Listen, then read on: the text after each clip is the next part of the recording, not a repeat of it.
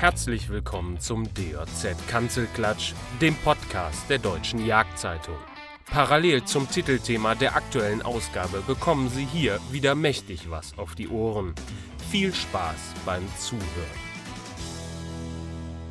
Ja, liebe Zuhörer, herzlich willkommen zur 50. Ausgabe des DJZ Kanzelklatsches. Äh, ein kleines Jubiläum mit einigen Änderungen, die hier auf euch warten. Ähm, das heutige Thema, was wir uns ausgesucht haben, ist äh, das Thema Ausrüstung, beziehungsweise ähm, die Frage, was braucht eigentlich alles der Jäger, beziehungsweise was braucht er nicht. Ähm, die erste Änderung, äh, eine leider traurige Mitteilung, dass unser lieber geschätzter Kollege Markus Lück äh, nicht mehr für den Verlag arbeitet. Der hat sich beruflich etwas umorientiert und wird deswegen nicht mehr Teil des DOZ Kanzelklatsches sein, zumindest nicht regelmäßig. Vielleicht können wir ihn für die eine oder andere Folge nochmal gewinnen. Da werden wir auf jeden Fall dranbleiben. Ähm, aber vorerst wird er wohl nicht mehr, dabei sein. Ähm, nichtsdestotrotz haben wir natürlich schon für Ersatz gesorgt. Äh, sein Nachfolger hier im Hause, das ist der Alexander Losert, der jetzt auch beim Podcast dabei sein wird, allerdings nicht in der Moderatorenrolle, wie der Markus das bisher gemacht hat, sondern erstmal in der, ja, normalen Interviewrolle sozusagen und äh, er wird sich zum Thema Ausrüstung sicherlich auch ähm, hinreichend äußern können. Dazu aber später mehr und als zweiter ähm, Interviewer sozusagen dabei, beziehungsweise als zweite äh, Podcast-Person dabei ist äh, mein Kollege Moritz England. Äh, und ich bin der Peter Diekmann, wer es an der Stimme noch nicht erkannt hat. Ich werde dieses Mal mal die Moderatorenrolle übernehmen. Gut, so viel zur Einführung. Ich würde sagen, wir geben direkt mal die, äh, das Mikro an unseren lieben neuen Kollegen Alexander Losert weiter. Lieber Alexander, herzlich willkommen hier zum ersten Podcast für dich. Und ähm, ja, ich schlage vor, dass wir dir jetzt mal kurz Gelegenheit geben, dich selbst vorzustellen. Äh, bitte in, äh, in gegebener Kürze, sage ich mal, nicht zu, nicht zu ausführlich, dass die Leute einfach mal wissen, mit wem sie es zu tun haben. Ja, hallo Peter, hallo Moritz, freut mich hier zu sein und zum Team zu gehören. Ja, wie gesagt, bei mir in aller Kürze. Ähm, wie gesagt, Bundeswehr war ich natürlich, ich Sportschütze, Jäger, wie man sich natürlich denken kann und natürlich dann auch im Waffensegment viel unterwegs, zu meinem beruflichen Hintergrund äh, ich war jahrelang bei einer führenden Waffenzeitschrift angestellt als Redakteur und gerade was das Thema Ausrüstung angeht, ja, da brennt es halt auch in mir, weil das ist ein unwahrscheinlich großes und vor allem natürlich auch ein sehr interessantes Feld. Okay, das war kürzer als gedacht.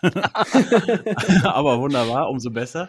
Ähm, ja, dann würde ich direkt mal fragen, äh, starten mit der ersten Frage. Jetzt mal an dich, lieber Moritz. Ähm, äh, ja, wie sieht eigentlich so deine Alltagsausrüstung als Jäger aus? Also wenn du jetzt, sag ich mal, auf den Ansitz gehst oder auf die Pirsch, vielleicht gibt es ja auch Unterschiede. Was nimmst du da eigentlich alles so mit? Was hältst du für notwendig? das war gleich so eine, so eine geile Frage. Äh, ja, also das ist, ja, wie du sagst, unterschiedlich. Ähm, wir haben da ja auch intern schon wahnsinnig oft drüber geredet. Was, was muss man eigentlich mitnehmen? Ähm, ich glaube, ich bin, ich bin nicht ganz so minimalistisch unterwegs, wie, wie du das gerne machst. Äh, also wenn ich zum Beispiel auf einen Ansitz gehe, dann nehme ich auch gerne mal einen Rucksack mit und in dem Rucksack habe ich dann, keine Ahnung, ein paar Wechselklamotten, eine Mütze, Handschuhe, irgendwie sowas, wenn es kalt ist. Eine Waffe natürlich, eine Büchse. Ich, ich nehme immer eine Repetierbüchse mit und ja, paar Klamotten, Fernglas, fertig. So für einen normalen Ansitz, sage ich mal. Mehr braucht es gar nicht. Oh, doch, eine Sache habe ich vergessen, die äh, ich immer mitnehme, ist ein Zielstock, weil auch auf dem Weg zum Ansitz ja gerne mal was passieren kann, was Unerwartetes und da bin ich gerne mit einem Zielstock unterwegs. Viel mehr ist es jetzt aber auch gar nicht für die für diese normale Ansitzsituation. Bei der Pirsch ist es ein bisschen anders. Äh, da doch deutlich minimalistischer, kein Rucksack, nur eine Waffe, Zielstock, eventuell ein Windprüfer, Wärmebildkamera. Woche. Das heißt, wenn ich es richtig verstehe, also das, die Pirsch unterscheidet sich dahingehend nur vom Ansatz, äh, dass du keine Wechselklamotten dabei hast. Ja, und keine, ich habe, gut, ich habe im Rucksack auch irgendwie kein, vielleicht, vielleicht mal einen Snack oder so oder was zu trinken und äh, was irgendwie schon ein Messer zum Aufbrechen für theoretisch dabei. Das nehme ich für die Pirsch eigentlich alles nicht mit. Okay. Alexander, wie sieht das bei dir aus? Was nimmst du auf den Ansatz mit? Ja, das sieht so ähnlich aus wie bei Moritz. Ich habe natürlich dann auch natürlich Waffe, Fernglas dabei, ich habe Rucksack dabei, ich habe den Zielstock bzw. Pierstock dabei, weil man kennt es ja. Manchmal ist das Wild schneller draußen als man selber oben auf dem Ansitz. Ähm, aber wie gesagt, mein Rucksack ist dann schon etwas schwerer. Also ich habe dann drin natürlich dann noch Messer, Messerschärfer, blaue Säcke für einen Aufbruch, äh, einen kleinen Flaschenzug, wenn ich im Revier direkt aufbreche. Also mir hat wirklich jemand gesagt, also oder auch ein Erste-Hilfe-Set habe ich auch dabei, falls mal was passieren sollte. Also ich gehe da schon etwas größer, bin beziehungsweise bin da etwas schwerer unterwegs. Aber ich bin da auch genau der Meinung bei Moritz, äh, bei der Pirsch ist es natürlich, da ist es wirklich minimalistischer. Da habe ich auch nur ein kleines Fernglas dabei, so ein 10x42, eine leichte Büchse, Zielstock, Messer ist dabei. Ansonsten halt sehr leicht. Und dann kommt natürlich dann noch dann die, die Flintenjagd bzw. die Federwildjagd dazu. Da sieht die Ausrüstung wieder dann ein bisschen anders aus. Da habe ich natürlich dann hauptsächlich dann Munition, Tarnklamotten sol solche Gillis dabei. Also es also man sieht ja schon daran, also was braucht der Jäger? Es kommt immer auf die jeweilige Jagdsituation drauf an. Das klingt aber schon ziemlich umfangreich. Wie, wie, wie, viel, Kilo, wie viel Kilogramm hat denn dein, dein Rucksack, den du damit auf den Ansitz schleppst? Also sechs, sieben Kilo hat er schon. Sechs, sieben Kilo. Was hast du, was, was hast du gesagt? Du hast ein, ein äh, äh Aufbrech, also Müll, Müllsäcke hast du dabei, dann diese, diese, diese Aufbrechgeschichte, ne? Genau. Äh, was war davor noch? Da wollte ich noch mal kurz äh, nachhaken. Das also ich habe zum Beispiel mir extra, also ich, äh, ich gehöre zu denen, ich breche nicht im Liegen auf, ja. ähm, ich breche im Hängen auf, also ich ringel auch. Sprich, ja. ich habe auch noch ein Weitlauch, also, ne, also ich hab, das ist schön, dass du das Ein Weitlochauslöser dabei. Eine geschickt gesetzte Pause. Äh. also ich habe noch den Weitlochauslöser dabei ähm, und wie gesagt halt einen kleinen Flaschenzug, äh, eine Spreizhilfe, damit ich mir eben dann auch irgendwo ein naja, wird immer besser. Ja, es wird immer, es wird immer besser. Nee, halt eben, damit ich eben auch mobil dann auch im Revier dann aufbrechen kann, wenn halt der Weg in die Wildkammer zu weit ist. Okay. Übrigens, also ich habe das auch alles, aber im Auto. Also ich, äh, ich ja, aber da, das ist ja schon ein interessanter Punkt. Das ist ja immer mein Argument. Äh, dass ich eben möglichst wenig mit sowohl auf den Ansitz als auch auf die Pirsch nehme. Mein Auto ist ja nah bei, ja. Wir sind ja in, in, in Deutschland haben wir ja eine Infrastruktur in den Revieren, wo ich in der Regel relativ nah am Hochsitz parken kann. Äh, manche parken sogar unterm Hochsitz. Die, die Sache ist ja, was muss ich denn wirklich mit auf den Hochsitz nehmen? Was brauche ich oben auf dem Hochsitz, ja? Und da ist ja, ich sag mal so, so ein durchschnittlicher Ansitz, würde ich mal sagen, dauert zwei, drei Stunden. Es gibt natürlich auch Leute, die sitzen die ganze Nacht. Da kann ich natürlich verstehen, wenn man auch ein bisschen mehr dabei hat. Ähm, aber jetzt mal für so einen normalen Ansitz, äh, da nochmal die Frage an dich, Moritz. Was braucht man da wirklich? Was brauchst du diese zwei, drei Stunden, um auf dem Ansitz klarzukommen? Ähm, also, das kommt echt ein bisschen drauf an, finde ich, ob wir jetzt, also im Sommer nix. Im Sommer die Klamotten, die ich anhab, Waffe, Zielfernrohr, und eine Beobachtungsoptik. Punkt. Mehr brauche ich nicht. Ich brauche keinen Pierstock, den kann ich mitnehmen, wenn ich Bock drauf habe. Mache ich auch immer. Aber das war's. Ich muss dann keinen Rucksack und nichts mitnehmen. Im Winter oder im Herbst, in so Übergangsjahreszeiten, wenn ich nicht weiß. Also ich bin halt total die Frostbeule. Ich friere halt ultra schnell. Und äh, deswegen nehme ich gerne noch mal was zum Drüberziehen mit, habe aber keinen Bock mir das schon am Auto anzuziehen, weil dann bin ich nass geschwitzt, bis ich am Hochsitz bin. Deswegen, wie gesagt, packe ich mir das gerne mal in den Rucksack, äh, um mich noch weiter anziehen zu können, wenn mir kalt wird. Ähm, wie gesagt, im Sommer, wenn das nicht der Fall ist, brauchst du wirklich eigentlich nicht viel. Ne? Nur das, was du, was du standardmäßig haben musst, um Beute machen zu können. Halt eine Waffe, eine Optik. Das war's im Endeffekt. Ja, so sehe ich das auch. man, man, muss auf dem Hochsitz oder auf der Pirsch, äh, ich meine, das erste ist ansprechen, das zweite ist schießen und alles, was danach kommt, äh, das kann man dann so irgendwie regeln.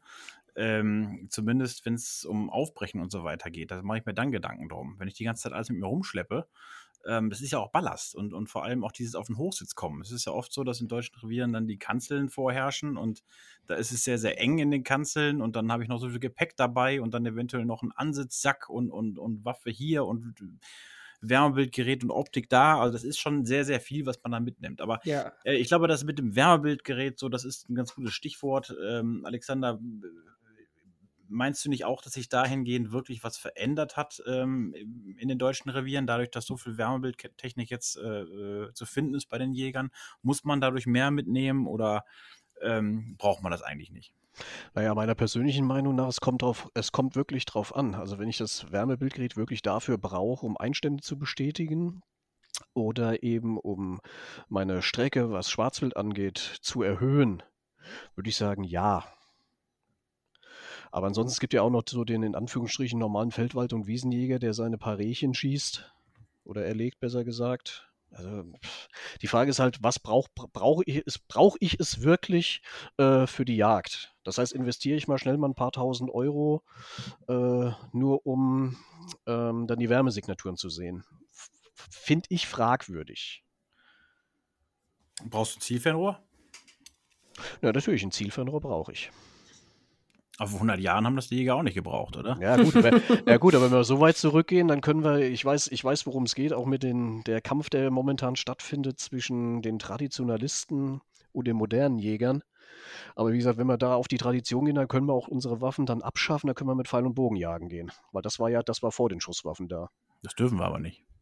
Ja, aber warum, äh, warum nicht? Beziehungsweise warum sollte man das nicht dann irgendwann wieder einführen? Naja, es gibt ja Leute, die das machen oder für ins Ausland reisen, Ja, genau. weil sie es so spannend finden.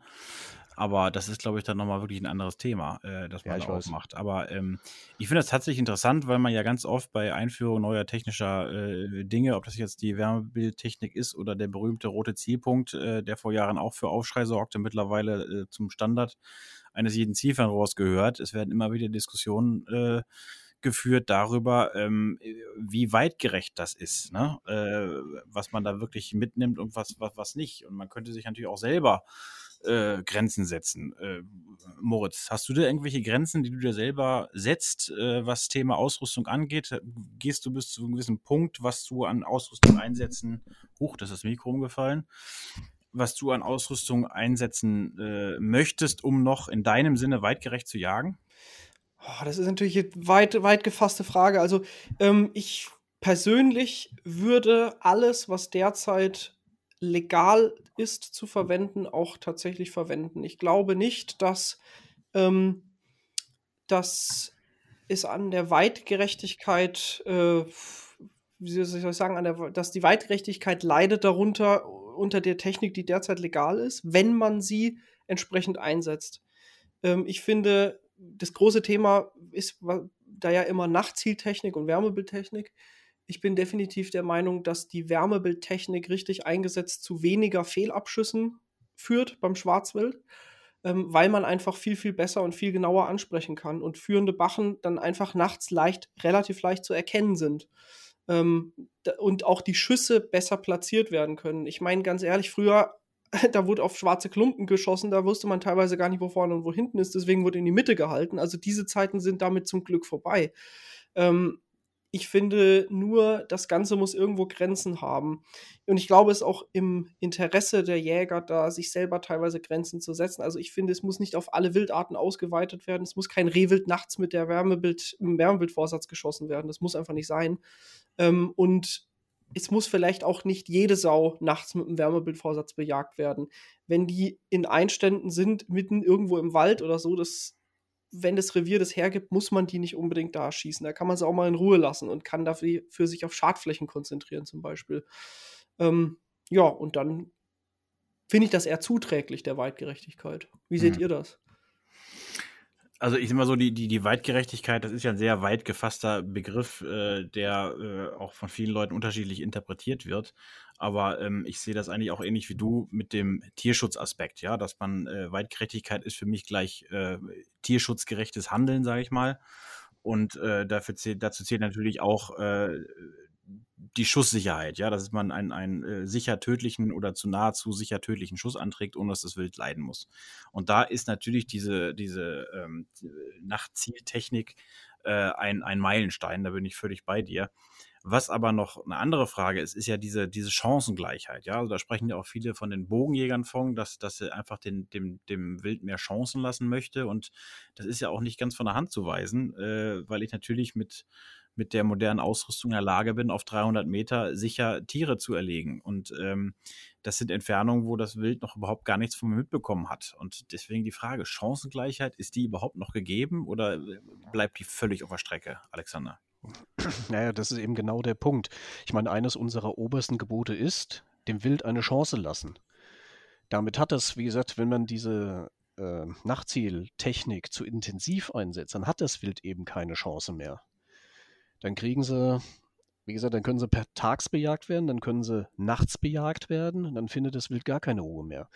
Deswegen, ich sehe es halt dahingehend wie Moritz, wo wirklich, also moderne Technik, alles, was mir hilft, äh, sicherer zu werden, das Stück an den Platz zu bannen, ja, das sollte man einsetzen, aber auch nur, wenn die Gegebenheiten so sind, dass es nötig ist. Das sehe ich so wie der Moritz. Wenn wir jetzt kein, wenn wir jetzt Schwarzwild haben, was äh, also keine Schäden verursacht. Dass man dann einfach in Anführungsstrichen normal bejagen kann. Da brauche ich keine Nachtsichttechnik für. Habe ich jetzt aber natürlich hohen Schaden und habe schon alle anderen Mittel ausgeschöpft, dann sollte man natürlich dann auch dann die moderne Technik einsetzen. Aber ich sehe es halt, wie gesagt, immer noch unter dem Aspekt, äh, man sollte auch dem Wild eine Chance lassen. Und wie gesagt, gerade mit dem Einsatz dieser Technik hat das Wild definitiv gar keine Chance mehr. Da sind mir andere technische Neuerungen viel, viel lieber. Aber ist es nicht vielleicht, äh, ich meine, das ist nachvollziehbar mit der Argumentation, dass äh, Sauen dann eben nur dort äh, bejagt werden mit, mit dieser Technik, ähm, wo sie zu Schaden gehen, um den Wildschaden zu minimieren, äh, die, die, Kosten, die da entstehen, äh, in Grenzen zu halten. Aber ist es nicht unfair dem, dem normalen Jagdpächter gegenüber, also Waldpächter, Entschuldigung, dem normalen Waldpächter gegenüber, dass der mit dieser Technik dann seine Sauen nicht an der Kehrung auch schießen darf im Wald? Der darf die ja da schießen. Das verbietet ihm ja keiner, es ist erlaubt und damit kann er das auch machen. Es ist halt die Frage, ob man das will. Das ist als normaler Jagd, äh, als, als Waldpächter von einem reinen Waldrevier hat man in der Regel, was Sauen angeht, einfach keine Wildschadensproblematik und damit hat man den Luxus, sich aussuchen zu können, wann und wie man Sauen bejagt. Und dann ist es halt eine Frage dessen, was man will. Wenn der, wenn der Waldpächter Bock hat, seine Sauen an der Kirrung mit Wärmwild zu schießen, dann kann er das machen. Er muss es aber nicht. Das ist halt genau der Punkt. Und ich glaube schon, also wenn ich an mein Revier denke, ähm, wenn die Sauen da auf die Wiesen, auf die, in die Felder gehen und zu Schaden gehen, da habe ich gar keine Wahl. Da kann ich nicht auf den Mond warten. Da muss ich irgendwas machen, sonst habe ich ein Problem. Ja gut, aber ich meine, das ist Wildschäden sind natürlich äh, nicht so kalkulierbar wie ein Pachtpreis, aber ein Pachtpreis ist ja auch äh, etwas, was bezahlt werden muss. Und ein Waldpächter äh, will ja vielleicht auch zusehen, dass er über Abschüsse irgendwie und Wildbrettverkäufe so ein bisschen seinen Pachtpreis da raushaut. Und äh, insofern mir geht's halt um die Moral. Also es ist halt ähm, man kann sich jetzt nicht moralisch über einen Waldpächter stellen, wenn man sagt, ich jage Sauen mit dieser Technik nur im Feld dort, wo sie zu Schaden gehen und das ist moralisch vertretbar. Es ist aber nicht moralisch vertretbar, das in, im Wald zu tun, wo sie nicht zu Schaden gehen. Ja, also es gibt ja auch durchaus berechtigte äh, äh, Gründe dafür, das im Wald eben auch zu tun. Ne? Ja, ja. Darauf will ich nur hinaus. Ja, klar, da, da bin ich auch total bei dir. Das, wie nochmal, das kann jeder machen, wie er will, aber er muss dann auch die entsprechenden Konsequenzen tragen. Wenn hm. er nachts äh, bei Neumond im finsterster Nacht im Wald jagt und schießt und so weiter und so fort, dann muss er damit halt auch rechnen, dass das Einfluss auf seinen gesamten Wildbestand hat. Und mhm. diese Konsequenz muss er tragen. Und wenn er das machen will und sagt, das ist aber voll okay für mich, dann gibt es da auch nichts einzuwenden. Aber es kann halt nicht sein, dass man das dann macht und dann sagt, ja, das Wild wird aber immer, äh, immer scheuer und ich sehe kein Wild mehr. Also das ist dann klar, das, das funktioniert nicht. Ne? Mhm. Ja, zumal ja auch, es, ähm, es geht ja auch nicht darum, dass ein Waldpächer jetzt gar keine Sauen schießen soll. Weil wenn, er, wenn der gar keine Sauen schießt, wo, wo, was haben wir dann später wieder das Problem? Äh, die Überpopulation. Natürlich muss auch im Wald entnommen werden. Darum, darum geht es gar nicht. Aber es geht ja uns darum, wir wollen ja einen artenreichen, gesunden und auf den Lebensraum angepassten Wildbestand haben. Und da muss natürlich dann auch entnommen werden. Es geht halt nur darum, dass man das halt nicht exzessiv nutzt, weil wie Moritz jetzt auch schon schön angedeutet hat, wenn ich jetzt äh, sehr intensiv jage bei Neumond und etc. und alles mit der Nachtsichttechnik mache, äh, dann brauche ich mich hinterher nicht mehr zu wundern, dass auch das restliche Wild heimlich wird. Zumal ja auch zum, der Waldpächter sollte ja auch immer im Hintergrund wissen, äh, auch die Wildschweine sind ja auch eben auch für die, ähm, für die Bodenkultur im Wald auch wichtig. Also es ist ja nicht so, dass sie nicht, also Schaden verursachen sie in der Regel im Wald nicht, aber sie sorgen eben auch dafür, dass der Boden, ähm, ja, mir fällt gerade das vorne, verkutiert wird. Also, dass da Luft auch unten drunter ja. kommt. Hm. Naja, ähm, ich glaube, wir kommen ein bisschen vom Thema ab. Also mir ging es halt äh, mehr so um diese, diese Chancengleichheit, äh, ob die jetzt gegeben ist oder nicht. Und da muss man einfach festhalten, auch wenn es alles berechtigt ist und es genug Argumente, Argumente dafür gibt. Und ich selber nutze es ja auch. Äh, äh, die, die äh, Vorsatztechnik äh, und Wärmebildtechnik auch zum Beobachten und Entdecken des Wildes. Man muss einfach unterm Strich festhalten, dass äh, es geht ja um Sauen hier jetzt primär bei der Diskussion, dass die eben kaum noch Chancen haben. Das muss man einfach, muss man einfach so, so sehen. Ne? Und äh, natürlich werden sie dadurch äh, vielleicht in den Wald zurückgedrängt, vielleicht in die Heimlichkeit gedrängt. Äh, das, das merkt man, finde ich, auch schon teilweise am Verhalten des Wildes, dass die Sauen durchaus vorsichtiger sind, als es losging mit der Wärmebildtechnik vor einigen Jahren und das noch nicht so verbreitet war. Da habe ich zumindest als äh, ja, Jagdpraktiker äh, oft mehr gesehen, sage ich mal, als, als jetzt noch. Das mag auch mit Populationsdynamik zusammenhängen, dass es auch mal bessere und schlechtere Sauenjahre gibt, aber ich meine schon, mir einbilden zu können, dass da, ähm, dass da eine mm, Umdenken auch bei den Sauen stattfindet. Und mich würde es persönlich nicht wundern, wenn es noch mehr um sich greift, dass die Sauen ihr Verhalten so sehr umstellen, dass sie vielleicht sogar irgendwann tagsüber in die Felder, Felder ziehen, äh, so am Morgen, wenn die meisten Leute am Arbeiten sind. Hm, ja, kann man sich durchaus vorstellen. Ja, auf jeden Fall. Hast du denn auch ähnliche Beobachtungen schon gemacht, Moritz? Du meinst, dass Sauen jetzt äh, auf einmal wieder tagaktiv werden? Ja, oder dass, dass du eben weniger siehst als vor einigen Jahren noch beispielsweise. Ja, ich muss dazu sagen, ich nutze die Wärmebildtechnik noch gar nicht so lange wie du. Ähm, ich bin da ja erst vor in Anführungszeichen kurzer Zeit richtig eingestiegen. Ähm, deswegen, nee, eigentlich nicht. Ähm, ich finde den Punkt aber interessant, den du gerade ge ge gesagt hast, dass, dass vielleicht die Sauen sogar wieder tagaktiv werden. Das ist übrigens was, ich, was ich bei uns im Revier noch nicht äh, beobachten kann. Überhaupt nicht. Die kommen immer mitten in der Nacht um zwei oder drei äh, auf die Wildkameras. Ähm, und auch so, dass man mal, pff, dass man mal tagsüber beim, beim Abendansitz oder Morgenansitz viel Sauen sieht, das habe ich auch relativ selten. Hm. Ja, ich habe die Beobachtung gemacht, dass die jetzt ähm, eben so spät nachts kommen, eigentlich in dieser, in dieser Unzeit, ja, wo, also ich meine, ich jag oft bis, ich sag mal, Mitternacht bis 2 Uhr sowas die Kante, so mit aufbrechen und so weiter, dass man vielleicht um 3 Uhr dann im Bett ist, spätestens. So, und dann gibt es so diese Unzeit von, je nachdem, ob wir jetzt im Winter uns bewegen oder im Sommer, gehen wir mal vom Winter aus, so 3 bis, 3 bis 4 Uhr sowas mhm. die Kante, ja. Das ist so eine Zeit, wo wirklich eigentlich kein Mensch mehr draußen ist. Es sei denn, du musst morgens nicht arbeiten äh, am nächsten Tag, dann kannst du das vielleicht mal durchziehen, aber ansonsten macht das ja kaum einer.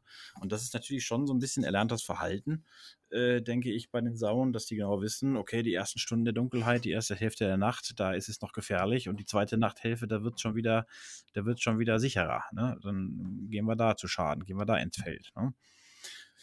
Und zweifelsohne ist die Sau oder sind die Sau natürlich eine wahnsinnig intelligente Wildart. Aber kommen wir mal weg von den Sauen, kommen wir mal weg von Wärmebildtechnik und so weiter. Da haben wir, glaube ich, genug drüber gesprochen. Ähm, was mich interessiert, Alexander, da bist du jetzt mal gefragt, äh, als äh, ja, Waffennarre möchte ich dich jetzt nicht nennen, aber du hast eben bei, ja, der, Selbst, bei der Selbstbeschreibung schon, äh, hat man gemerkt, dass du so ein bisschen mehr aus dieser Ausrüstungs- und Waffenecke kommst. Äh, was glaubst du denn eigentlich, wie viel Waffen braucht ein Jäger und welche? Hm. Ich schätze mal, da spielst du auf dieses Urteil des Gießener Gerichts an. Wie gesagt, diese Diskussionen die werden lange, lange geführt. Was braucht, was braucht der Jäger? Es geht ja schon los mit, brauche ich eine Kurzwaffe, brauche ich keine Kurzwaffe? Brauche ich, hm. wie, viele, wie viele Flinten brauche ich? Was brauche ich als Repetierer? Gehen wir mal einfach von Langwaffen aus. Dieses Kurzwaffenthema, das, das haben wir gleich noch. also ich würde wirklich, also selbst wenn ich alles durchrechne, also jagdlich praktisch, maximal 20. Selbst wenn ich jetzt, selbst wenn ich jetzt alle Wildarten und mit Afrika zusammenrechne, ähm, es wird schwer es wird schwer, da auf 20 Waffen zu kommen, also 20 Langwaffen. Ja, das ist also, äh, da wird dich jetzt der eine oder andere Leser wahrscheinlich, äh, Zuhörer wahrscheinlich schon waffennah nennen, weil 20 Waffen finde ich jetzt persönlich schon relativ viel. Äh, die Sache ist ja nicht, wie viel, wie viel Waffen äh, können wir besitzen oder wie viel dürfen wir besitzen. Ähm, äh, was haben wir für eine Freude daran? Die Sache ist ja wirklich jagdpraktischer Nutzen. Was, was glaubst du, wie viel Waffen man braucht, äh, um die komplette Palette des jagdlichen Handelns abdecken zu können. Ja, das ist relativ, das ist sogar relativ simpel. Ich brauche eine gescheite Büchse in, ein, in einem Allround-Kaliber, so für einen Ansatz oder die Pirsch. Dann würde ich mir noch eine, eine, eine Drückjagdbüchse würde ich mir noch gönnen, halt mit der entsprechenden Optik obendrauf. Äh, und dazu dann noch eine Flinte. Und wenn ich noch irgendwie äh, Fallenjagd betreibe, noch dann im äh, Schonzeitkaliber ähm, also im Schonzeitkaliber-Segment dann noch etwas. Also würde ich auf vier kommen. Okay, das sind vier, ähm, bleiben 16 weitere bis zu deinen 20. Was, was, sind diese, was, sind denn diese, 16 anderen Waffen? ja, das geht dann eben darauf, also wie gesagt, wenn wir das jetzt als Grundlage nehmen, diese vier Waffen, ähm, das geht dann natürlich dann nochmal ein bisschen weiter dann in die einzelne Materie, äh, in die einzelnen äh, Segmente dann hinein.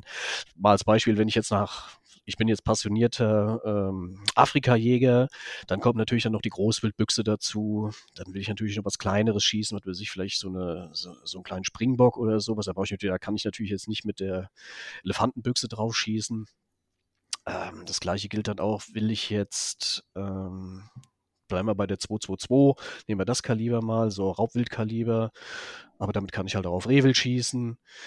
Will ich jetzt nur auf, äh, also nur Raubwild, dann nehme ich auch sich eine 17 Horne, die ist dann wieder fürs Rehwild ungeeignet. Also wie gesagt, es geht dann halt immer weiter, es, es verschachtelt sich halt immer weiter und orientiert sich dann eben an, den, an dem Kaliber für das entsprechende Wild. Das gleiche gilt dann auch für die Flinten. Was weiß ich, will ich Taube schießen, will ich Gänse schießen? Das kann man dann einzeln austarieren.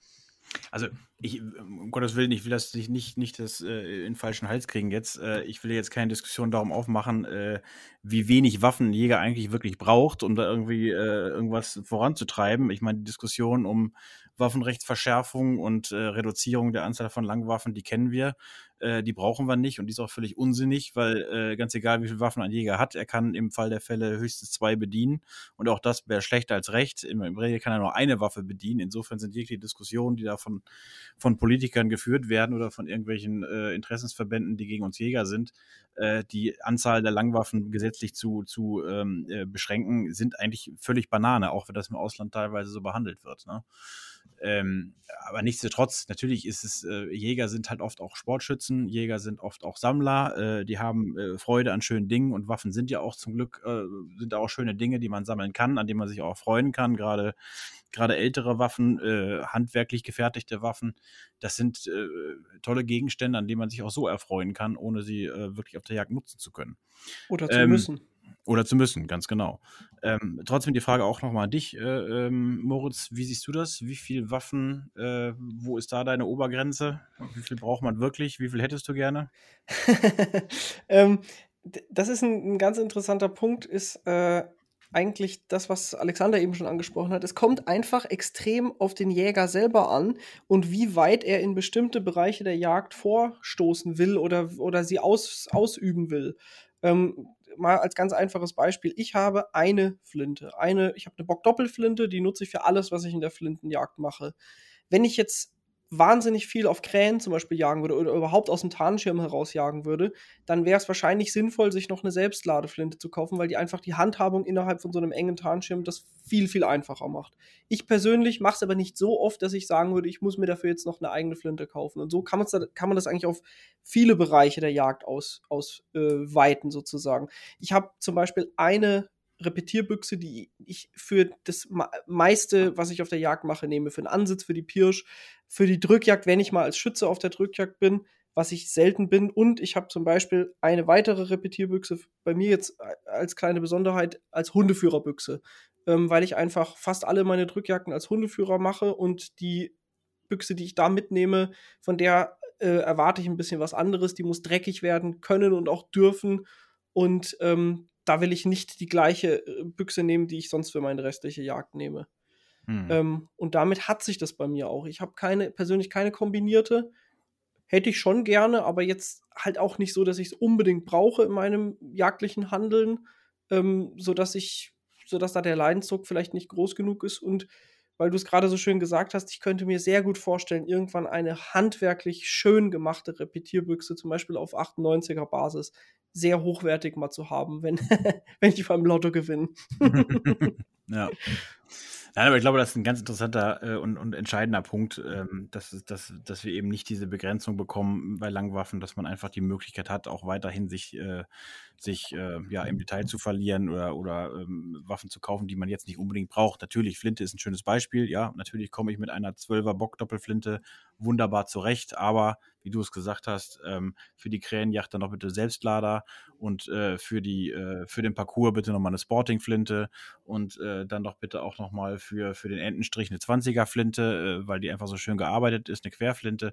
Also allein beim Flintenthema, wo man denkt, Flinte ist Flinte, äh, gibt es schon eine, eine, eine äh, Diversifikation, sage ich mal, die schon sehr, sehr weit geht. Und das ist natürlich bei den Büchsenkaliber, bei den unterschiedlichsten Kalibern, die es da gibt, bei kombinierten Waffen, das geht ja noch viel weiter. Ne? Und also ich persönlich kann natürlich auch äh, da ich eine kombinierte Waffe äh, bevorzugt führe in, in, den Wintermonaten mit der 17 Hornet, der Alexander hat sie eben angesprochen, äh, kann das auch nur befürworten. Und es wäre schrecklich, wenn das so wäre wie in Schweden, wo, glaube ich, äh, sieben Langwaffen ähm, die Begrenzung darstellt für jeden Jäger. Mehr darf er nicht besitzen. Wenn man sich dann irgendwann dafür entscheiden muss, wenn man eine neue Waffe haben möchte, welche von den alten Waffen man dafür dann verkaufen muss. Hm. Äh, wollen wir hoffen, dass das in Deutschland nie kommt. Ähm, Wenn es kommen würde, wäre es sehr, sehr sinnlos. Das ja. steht mal fest. Ja, zumal der Punkt, den du gerade angesprochen hast, ja auch absolut gut ist. Was ist denn, warum sollte man denn nicht mehr Waffen haben dürfen? Es gibt keinen faktischen Grund. Also ja. nochmal, man kann sowieso nur eine bedienen und dieses ja, dahinter steht ja immer die Angst vor den Waffen und die ist einfach am Ende des Tages meiner Meinung nach unbegründet. Hm. Ja. Ich denke dann auch immer noch mal an die, diese berühmten Erbstücke. Schon der Großvater hat mit dieser Waffe gejagt und wenn man sie noch nicht mal mehr jagdlich führt, trotzdem ist es ja ein Stück Jagdgeschichte, mhm. äh, die es gilt dann auch zu bewahren. Und das wäre natürlich das Schli würde ich persönlich das Schlimmste finden, wenn es, oh, das ist jetzt die heißgeliebte, der heißgeliebte Drilling vom Opa, den hat er jahrzehntelang geführt, den man dann einfach dann auch als Familienerbstück bewahren sollte. Hm. Ja. Gut, dann kommen wir mal kurz. Das ist fast schon ein Thema für sich und äh, ich habe da sicherlich auch eine äh, sehr gefestigte Meinung, aber da auch erstmal die Frage an dich, Alex. Kurzwaffe, du hast es eben selber angesprochen. Brauchen Jäger Kurzwaffen? Also, wenn ich von meinem Dafürhalten ausgehe, nein. Äh, wir dürfen zwei besitzen. Ich habe selber auch zwei Kurzwaffen. Jagdlich führe ich sie allerdings nicht. Den Revolver, den führe ich höchstens mal, äh, wenn es zur Maisjagd geht. Weil falls es doch mal irgendeine Situation geben sollte, dass man mal zwischen die Stängel muss, bin ich damit einfach mobiler als ja mit der Büchse. Aber ansonsten muss ich ganz ehrlich sagen, würde mir nicht einfallen, warum ein Jäger eine Kurzwaffe brauchen sollte, jagdlich.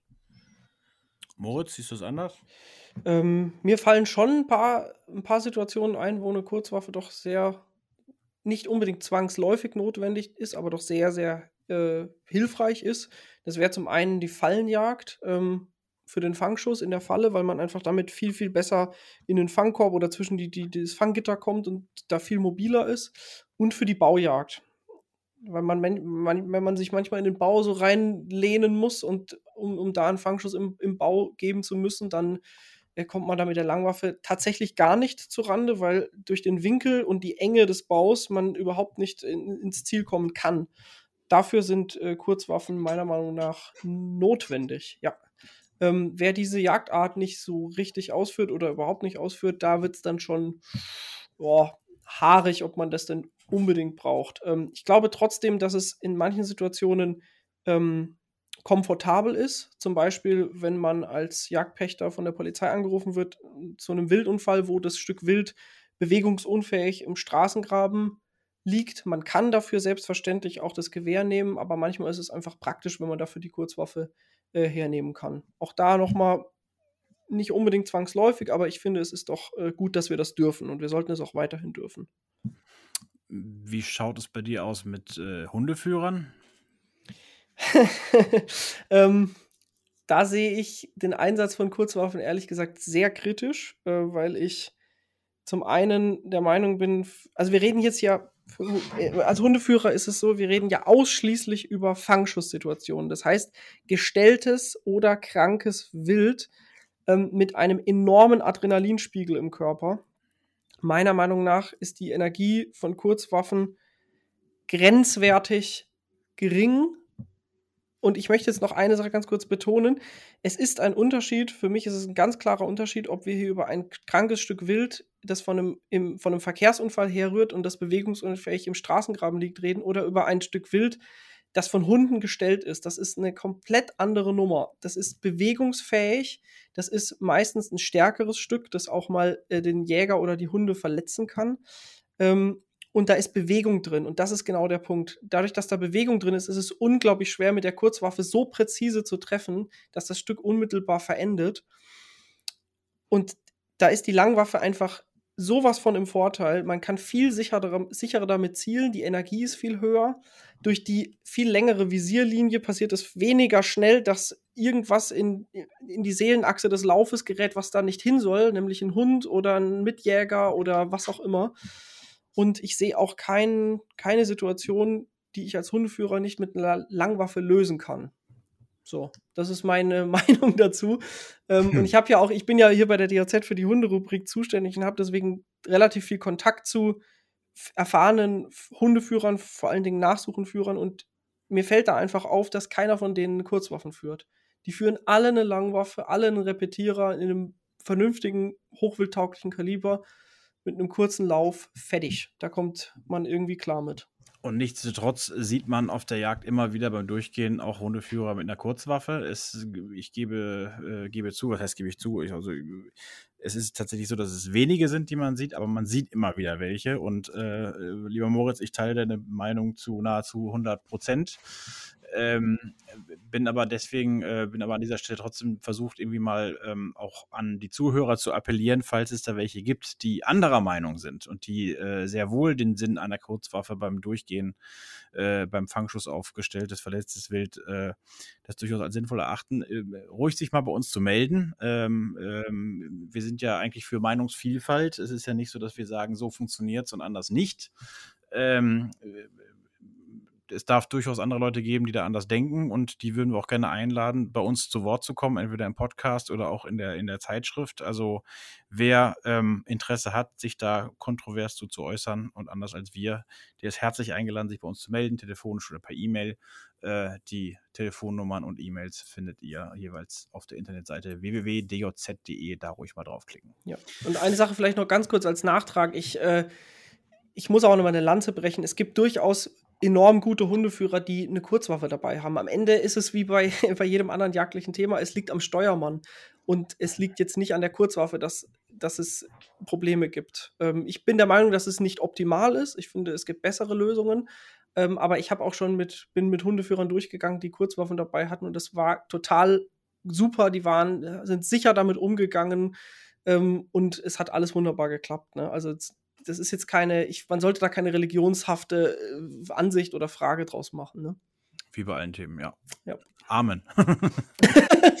ähm, wo wir gerade noch beim Hundethema sind, äh, das ist ja auch so eine Sache.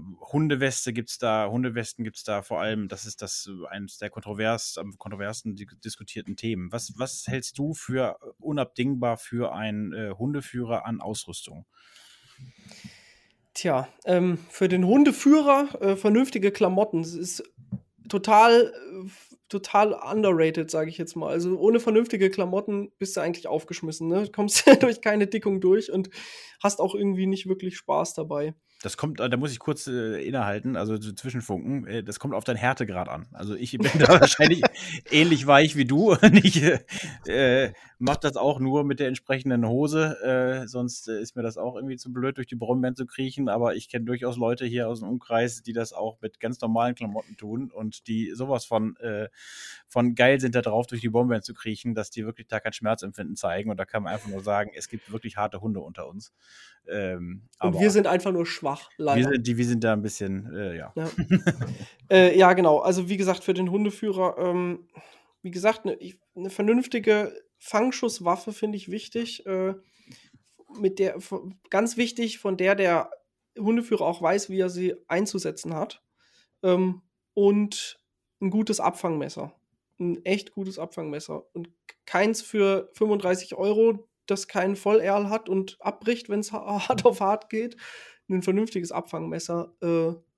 Und für den Hund, ich bin ein absoluter Verfechter von Ortungssystemen. Ich finde, ein Ortungssystem ist für mich, für, für mein persönliches Jagen absolute Pflicht. Ich würde meinen Hund niemals ohne ein Ortungssystem laufen lassen auf einer Jagd.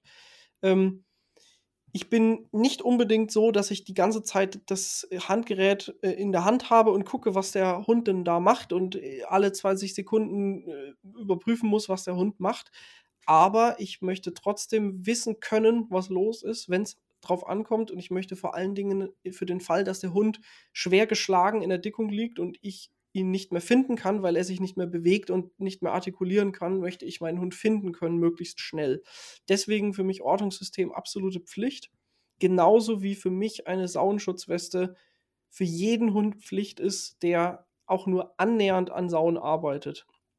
Auch ein vorsichtiger Hund kann definitiv mal falsch stehen oder unerwartet äh, aggressiv rangehen, wenn noch weitere Hunde beteiligt sind. Deswegen für mich eine Saunenschutzweste Pflicht aus diesem Grund und aus dem zweiten Grund, weil die einfach verdammt auffällig sind. Ähm, der Hund wird damit einfach gut gesehen. Die Weste, die ich verwende, besteht überwiegend aus dem wunderschönen Farbton Neon Pink, das für mich auch die beste Farbe für den Hund ist, die derzeit auf dem Markt ist. Lange wurden die Westen ja vor allen Dingen in Orange gemacht oder Gelb. Äh, die sind beide nicht so optimal, die Farben, weil die mit zunehmendem Verdreckungsanteil einfach unglaublich unauffällig werden, fast schon wie Tarnfarben.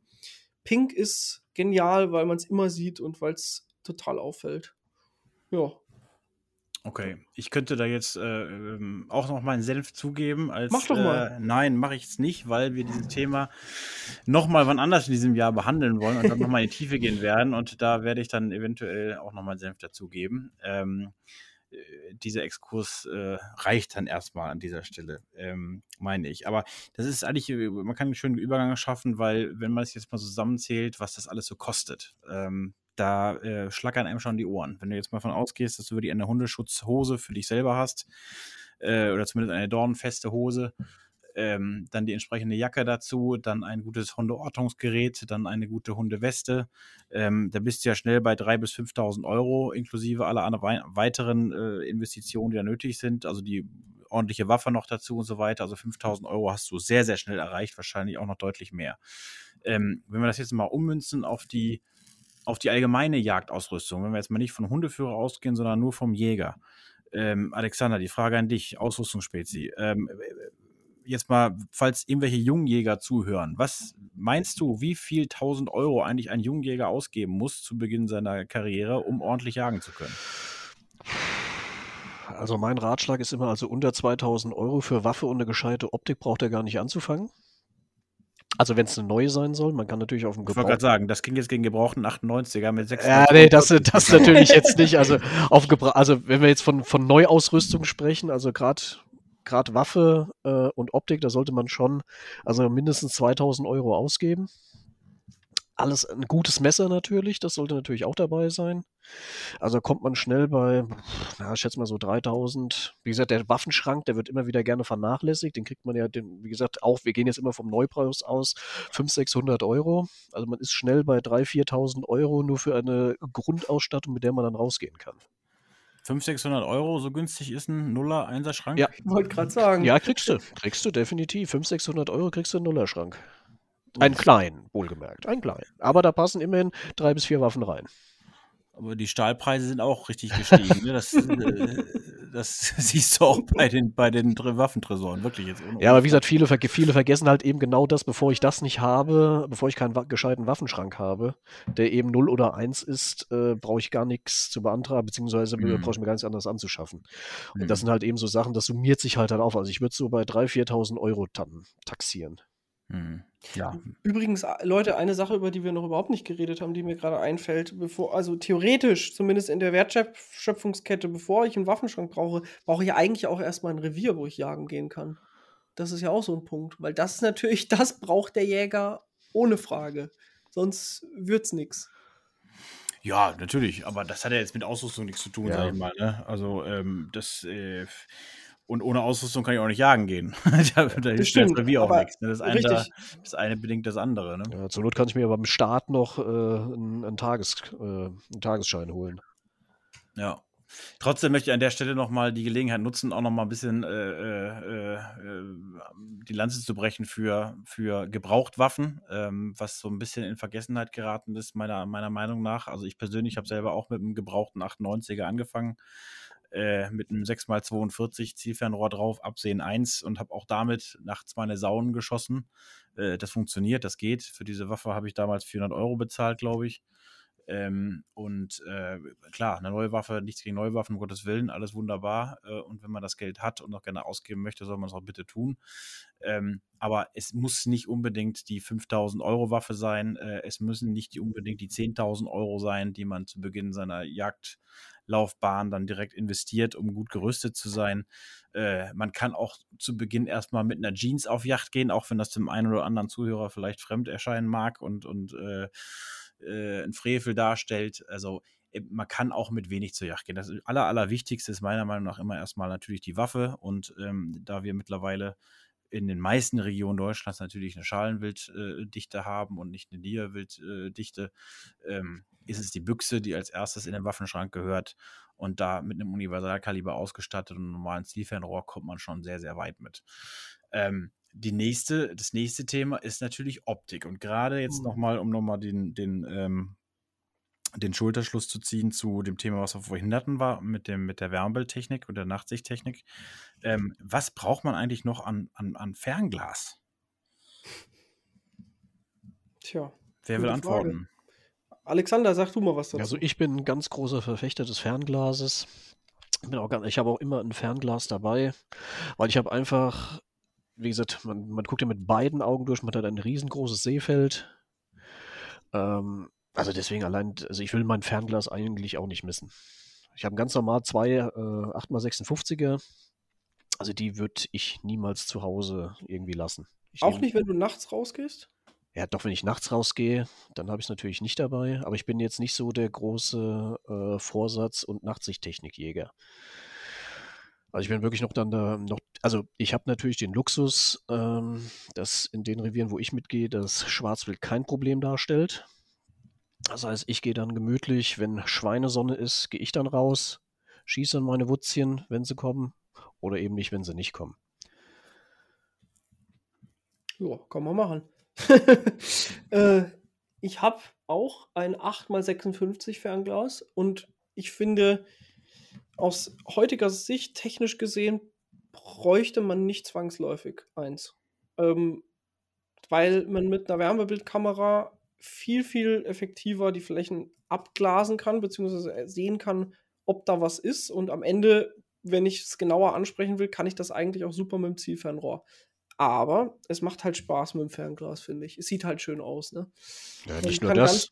Ich meine, überleg mal, wenn du morgen auf dem Morgenansitz bist oder auf dem Abendansitz, also da benutze ich doch dann lieber äh, das Fernglas anstatt eine Wärmebildkamera. Ja, lieber, aber effektiver ist es nicht. Ähm, das ist halt eine Frage des Geschmacks. Ich kann genauso gut mit der Wärmebildkamera einmal rüberschwenken und dann einfach den, mit dem Zielfernrohr auf den weißen Flecken draufgehen und gucken, was das ist. Ne? Das funktioniert schon auch. Ähm, aber wie gesagt, mit, mit, mit, mit dem Fernglas sieht es einfach schöner aus. Es macht einfach Spaß, mit dem Fernglas zu gucken. Also deswegen für mich auch. Ich habe, wie gesagt, ein 8x56 Fernglas, das nehme ich auf jeden normalen, ich sag mal, diese typischen Rehwild-Ansätze, Morgen-Abend-Ansatz mit. Ähm, und dann habe ich im Auto immer so ein, irgend so ein Billo- äh, das halt drin ist und wenn man irgendwo rumfährt und da steht dann wild, hält man mal kurz an und guckt ein bisschen oder so. Peter, wie sieht es bei dir aus? Ja, das ist, das ist ein total interessantes Thema, finde ich, ähm, weil ich mich selber oft dabei erwischt habe, jetzt schon, egal ob bei Pirsch oder auf dem Weg zum Ansitz, dass ich mit beiden Geräten um, um den Hals baumelnd, also sowohl das Fernglas als auch die Wärmebildkamera, also das Beobachtungsgerät, mir immer gedacht habe, ach, das ist mir schon wieder viel zu viel Ballast. Ne? Und ähm, da sind wir wieder am Anfang unseres Podcasts. Wie viel, ja, wie minimalistisch gehst du eigentlich auf einen Ansitz äh, oder was hast du alles dabei? Äh, ich bin halt totaler Minimalismus-Fan. Ich möchte eigentlich so wenig wie möglich dabei haben.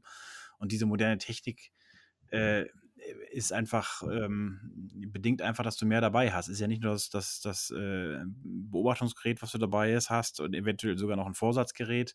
Ich habe ja mittlerweile nachts sogar noch eine, eine, Powerbank dabei und ein Kabel mit dabei, äh, falls die Batterie leer geht, das Ding wieder auflädt. Ja, und das ist schon wieder Ballast mehr. Und das, das nervt mich schon äh, regelrecht, muss ich sagen. Aber jetzt nochmal, um auf das Thema Fernglas nochmal zu kommen. Ähm, es ist sicherlich eine Frage, also dieses Beobachtungsgefühl, das ist, das ist schon was anderes mit dem Fernglas als äh, mit einer Wärmebildkamera, ganz klar. Ähm, wenn du, ich sag mal so, wenn du jetzt, wenn du jetzt nicht vom Schießen ausgehst, also von diesem wirklich Chancen erkennen und Chancen schnell nutzen, äh, sondern vom Naturerlebnis, dann führt eigentlich an einer guten, einem guten Fernglas oder einem ordentlichen Fernglas nicht, nicht vorbei. Ähm, Ich persönlich bin allerdings der Meinung, dass so ein 8x56 mehr oder weniger ausgedient hat. Also man muss man ganz klar sagen, klar, je höher der Objektivdurchmesser ist, desto höher ist ja in der Regel auch die, die Lichtdurchlässigkeit, jetzt, desto höher ist dann auch die Transmission bei der entsprechenden Qualität. Und das kann man mit zunehmendem Alter immer weniger nutzen, diese Transmission. Da kommt also immer weniger Licht eigentlich im eigenen Auge an. Äh, ähm, so dass man sich fragen muss, wozu brauche ich eigentlich noch dieses, wozu muss ich so viel Geld dafür ausgeben? Ja, gerade jetzt im Rahmen von, von Wärmebildtechnik, Nachtsichttechnik ähm, ist, ist das nicht mehr so gegeben. Aber was für mich unfassbar entscheidend ist, und da kommen wir wieder auf dieses Minimalismus-Thema, äh, ist diese Kombination aus Fernglas und Entfernungsmesser. Das ist für mich eigentlich ähm, das Maß der Dinge und das ist für mich auch eins der Dinge, die ich jedem empfehlen würde. Und äh, da muss man jetzt auch nicht ins Premium-Regal greifen, wo man dann äh, mittlerweile bei Pi mal Daumen 3000 Euro liegt für solche Dinger. Ähm, da gibt es mittlerweile auch viele günstige Alternativen, die sich so im Rahmen von, ich sag mal, ungefähr 1500 Euro bewegen. Da gibt es jetzt äh, einige, einige Angebote. Und das sind, das ist dieses klassische Universal-Fernglas mit den Kenndaten 8 oder 10 x 42 und da ist der Entfernungsmesser mit dabei. Und das ist für mich eigentlich das Maß der Dinge. Das sind Ferngläser, die ich nutzen kann für die normale Tagespirsch. Wenn das Licht nicht mehr ausreicht, nutze ich sowieso die moderne Technik. Und ähm, damit bin ich einfach, ähm, ja, sowohl im Ausland als auch bei der Drückjacht, als auch beim normalen Ansitz und der Pirsch bin ich einfach ähm, perfekt mitgerüstet. Ich habe zwei Geräte in einem und äh, weiß immer direkt Bescheid, wie weit wild entfernt ist. Das ist einfach, ähm, ja, das Maß der Dinge für mich. Ja, das ist praktisch, das stimmt. Wobei Entfernungsmesser jetzt ja auch immer mehr auch schon in Wärmebildgeräten kommt. Ne? Also da hält es jetzt ja auch Einzug, sag ich mal.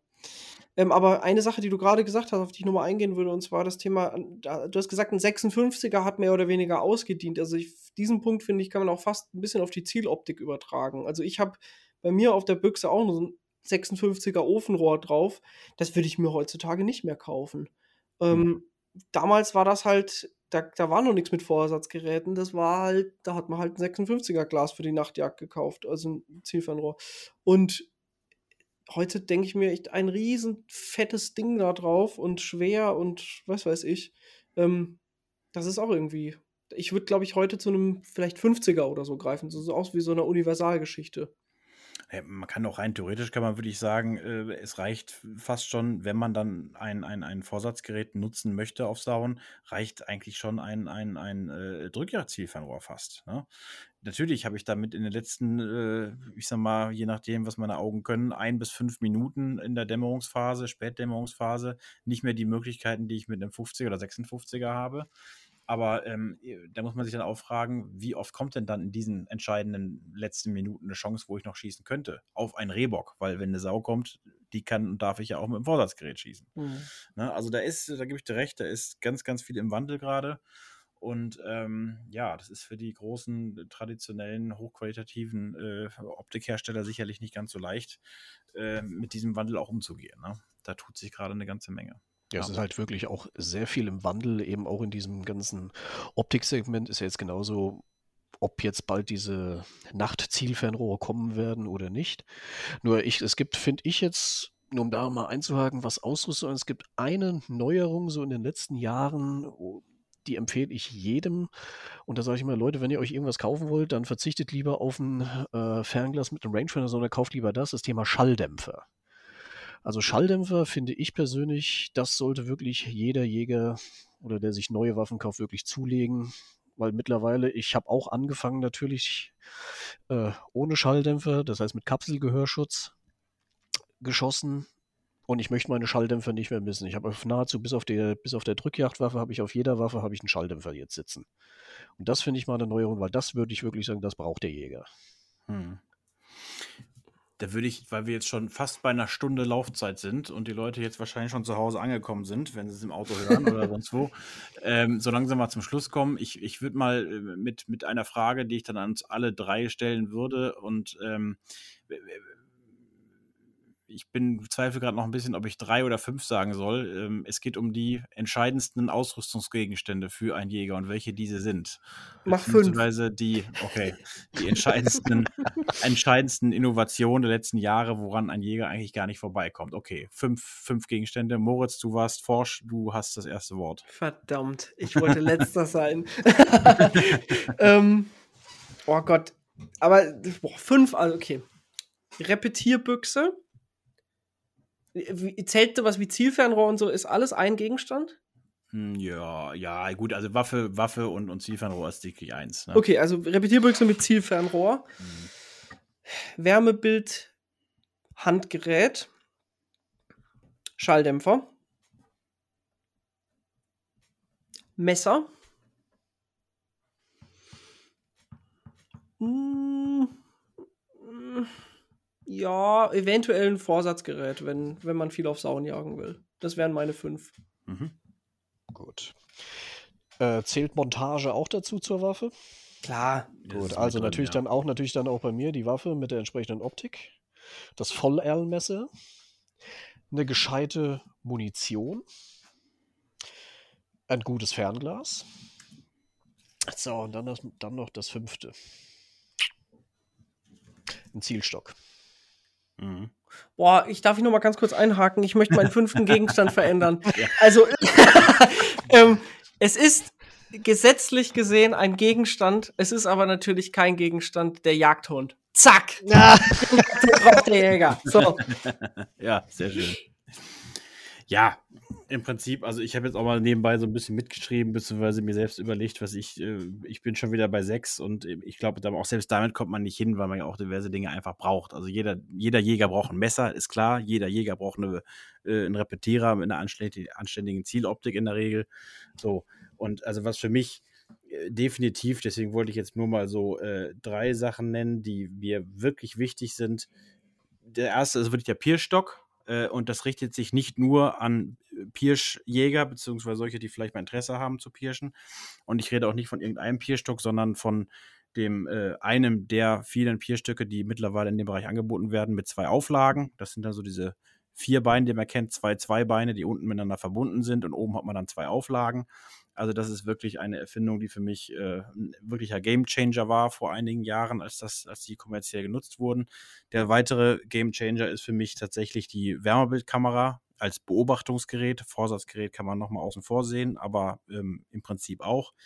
Ähm, an der Wärmebildkamera führt für mich kein Weg mehr vorbei. Das ist, wenn man es einmal benutzt hat, wird man süchtig danach und das auch zu Recht. Äh, und das dritte, um auch mal was zu nennen, was schon länger am Markt ist, ist der Gummistiefel. äh, ich bin ein äh, großer Freund des Gummistiefels. Der ist wirklich sehr, sehr praktisch äh, und ähm, ist für mich eine der größten Erfindungen, die es je gegeben hat. Natürlich nutze ich auch Bergstiefel, das auch sehr gerne, aber bei entsprechender Witterung ist ein Gummistiefel einfach Gold wert und äh, gerade auch was Zeckenprävention angeht, das vergessen viele Leute immer, da ist er auch, ähm, leistet er sehr, sehr gute Dienste. Gut, wenn ihr nichts mehr habt, kurze Frage, habt ihr noch was, was ihr unbedingt loswerden wolltet zu diesem Thema? Nee, Von meiner Seite aus nicht. Okay, dann bedanke ich mich bei euch beiden. Alexander, du als Neuling hier in unserer Runde. Äh, Wir werden dich sicherlich nochmal begrüßen können.